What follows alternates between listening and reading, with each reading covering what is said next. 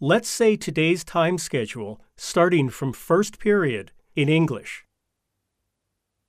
Japanese, Science, English, E, PE,